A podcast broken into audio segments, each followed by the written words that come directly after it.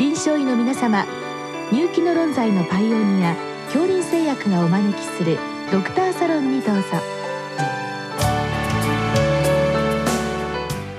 今日はお客様に北里大学小児科主任教授石倉健二さんをお招きしております。サロンドクターは防衛医科大学校教授池脇勝則さんです。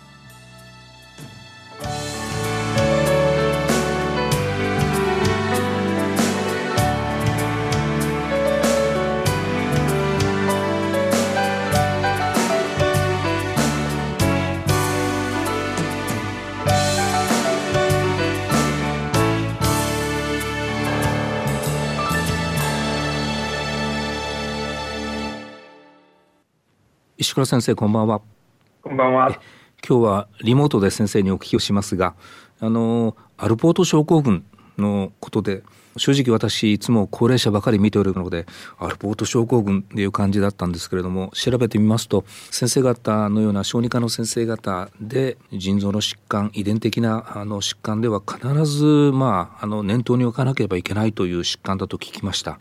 先生まずこれどういう病気なんでしょうか？えー、まあ、腎臓ということになりますと、えー、腎臓の中で子宮体という小さな臓器の単位というものがありますが、その子宮体の中にある基底膜、血液と尿をこう分けるような膜がありますが、その膜を構成している構成の分子の一つがあの4型コラーゲンというものがあります。その4型コラーゲンの、まあ、遺伝的な破綻によって、その基底膜の、まあ、構造が維持できなくなる。それによって、えー、その、まあ、バリアとしての機能が損なわれて、まあ、血尿から始まって、えー、タンパク尿、えー、そして最終的には子宮体の荒廃という形で腎機能の低下、腎不全、まあ、そういったことに、えー、進行していく。えー、そして合わせて目だとか耳だとか、そういったところにも、まあ、基底膜がありますので、難聴であったり、目の場合はあ網膜であったり、えー、それ以外にも網膜、それからレンズ、あ小子体ですね、えー、角膜、はい、そういったところにもあるようなので、そういった視力障害だとか、そういったことも全身的にきたしてくる、うん、そんなような疾患です。あのまあ、血尿をきたす子どもさんで、まあ、遺伝性疾患として考えなきゃいけないということで、まあ、腎臓の遺伝性疾患の中では先生比較的多い病気なんですか？あの成人領域では、えー、多発性の法人、はい、特に上染色体性の多発性の法人というのが非常に多い。でもちろんその小児の患者さんも潜在的にはその遺伝的な素因を持っているわけですけれども、うんうん。あの例外があるもののその多発性の法人というのは少し大きなえ年齢が上になってから、あるいは成人になってからこう顕在化してきますので、うん、小児で顕在化している遺伝性の腎疾患としてはかなりあの多い、あるいは一番多い疾患かもしれません。わ、うん、かりました。で先生この、えーと、今その4型コラーゲンの遺伝子異常というふうにおっしゃって私最初にあのあるそのタンパクの遺伝子異常であればその遺伝子の極材も1箇所かなと思ったんですけれども実際にこれ先生あの遺伝的には3種類の X 染色体と上染色体劣性優性ということでこれ先生どういうことなんでしょうか？あの、まあえっと、X 染色体か、えー、上染色体かということに関して言えば、えー、4型コラーゲンのアルファの1から6までの、うん、分子がありまして、えー、1と2、3と4、5と6が載っている、えー、染色体が異なりますので、えー、5と6のみが X 染色体に載っていて、それ以外は13番と2番だったと思いますが、はい、あのそこに、えーまあ、載っていますので、まあ、上染色体性のものもあれば、X 連鎖のものもある。ただ、まあ、あの、まあ、8割方が X 連鎖ということで、あの、一般的には男の子の病気、あるいは男の子は重い病気と認知されていますが、あの、たくさん患者さんを見ていると、決して男の子だけではなく、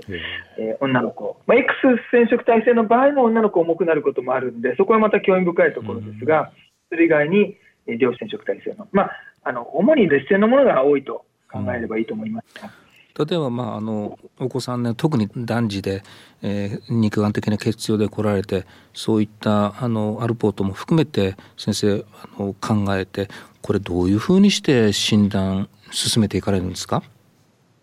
あのもちろんあの、アルポートの場合は特にですが、まあ、病気、何事も例外がありますので、非常に気をつけなきゃいけないんですが、しかしあの、典型という意味では、そのやはり小児科の診療の場合、年齢というのは非常に大きくなります。年齢の要素っていうのは非常に重要になってきます。で、あのパッと血尿をきたす疾患、特にその発熱時の肉眼的血尿をきたす疾患っていうのは、パッと思い浮かべなくてはいけないのはアルポート症候群と IgA 腎症です。IgA 腎症も広く、小児科でも広くあのある腎炎です。ただあの IgA 腎症は学童の病気、学童以降がメインの病気です。はい、そして、アルポート、典型的なアルポートはもう赤ちゃんから、えー、生まれて初めての発熱の時に肉眼的血尿をきたす。まあ、典型的には赤ちゃんで初めて、男の子の赤ちゃんで初めて発熱したら、おむつが少し赤黒かった。もうこれはもうあの、あまり迷わず、もうアルポートがあのかなり一番上のしかもかなり可能性の強い鑑別疾患に上がってくる、そこであのあんまり IgA は考えないと思います。同じ子どもの病気でもその年齢によって先生方まず考える優先順位というかそれがあってで特にこうアルポートで、まあ、それこそ幼い子どもさんで私のそのあまり多くない知識だと腎臓の疾患っていうのは腎生検で確定というふうなイメージがあるんですけれどもなかなかお子さんに腎臓を刺すっていうのもちょっと難しいような気がするんですけれども、このあたり先生どうされてんでしょう？あの小児科、小児腎臓医としては、あの小さなお子さんでもやるべきときはあの人生検しなきゃいけないと思っています。はいうん、ただあの、今ご指摘のあった通り、あの人生検というのはあのかなり出血のリスクを伴う、うん、だいぶ新種的なあの検査だということで、はい、避けれるものは避けていきたいと思っています。それで少なくともそうですね、5年から10年以上前までは、やはりあの人生権で、先ほどお話ししたような規定膜の変化、うん、まあ割と特徴的な変化がありまして、はい、本来こう、きちんとした、しかも、まあ、その薄いといってもその単位によりますけれども、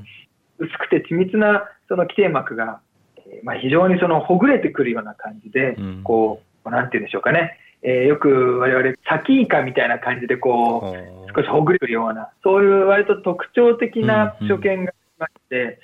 うんうん、あのそこを持って、えー、アルポートだというような、あるいはその、先ほどのコラーゲンの染色を、免疫染色をして、うんうん、欠損だとか、そういったものをより特異的に見つけて、人生権で診断していくと。いう流れがもう王道でした。ですね、ただあの、5年、10年ぐらい前から、かなりその遺伝子検査というものが、一部の期間ではありますけれども、安定してきまして、えー、まあ、次世代のシークエンサーとか、そういったものの発展に伴ってと言っていいと思いますが、うんうん、なので、そのどのタイミングで遺伝子検査をするか、はい、まあ、そしてあの人生検もするかと。で、どちらを優先させていくのかっていうのことも、こう年を追って変わってきて、よりえー、遺伝子検査、遺伝子診断の方が、こう、より、え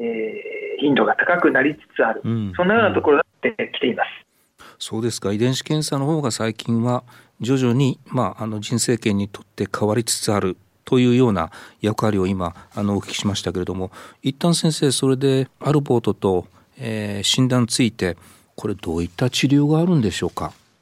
これはあの広く使われている薬ではありますけれども、近年よりしっかりとした、比較的しっかりとしたエビデンスに基づく治療として注目されているのが、あの降圧薬である、うん、えー、 angiotensin converting enzyme inhibitor、あるいは ARB、えー、ですね。この、まあ、いわゆるレニンアルドステロン系の阻害薬が、うん、あのかなりその腎不全の進行を遅らせるんではないか。そそしてそれを比較的以前よりも早期から開始すべきではないか、そのような形で今、考えられています。確かにあの ACI と ARB は高圧を超えた腎保護作用というのは、えーと、成人のデータでも示されてきてますけれどもあのこういったあの子どもさんアルポート症候群でもそういった、えー、効果があるということなんですね。はい、あの割としっかりと示されてた、まあ、それもただ、最終的にあの腎不全になるのは、割と早いタイプでも、まあ、まあ、学童ですかね、で、うん、場合によって20代、30代のタイプがあるので、こう効果が見えてくるのは逆にあの成人になってからというケースもありますが、しかしその、まあ、小児期から使い始めた方がいいんではないかというふうに、うえー、考えられてきています。わかりました。あの最近は先生あの拡散医薬を使った、まあ、まだあの前臨床ということですけれども何かあの革新的な治療もあの今開発されているというふうに聞いておりますけれどもこれは先生ご存知でしょうか？あはいあの、えー、神戸大学のグループが、えー、そのエクソンスキッピングの手法を用いた、その治療の可能性を報告されていて、まああのえー、リュセンヌ型のあの筋ジストロフィーなどで、あの先行している、えーまあ、新しい治療法だと思いますが、あるポートでもその応用が期待される。しかし、まだあの臨床応用、目の前の子どもさんに使えるようになるには、少しプロセスがまだ時間がかかるのではないかというふうに、そちらに期待しつつも、むしろリアルなその臨床の現場では、ACRB をどんなタイミングで、どれぐらいの量を使っていくのか、そして女性の場合はあの胎児への影響もある薬剤ですから、えー、さっきのお話した通り男の子だけではないあの病気ですのでそれを女性にどのように使っていくのか、まあ、そんなようなことも重要なポイントむしろリアルに重要なポイントではないかと考えます。ありがとうございました。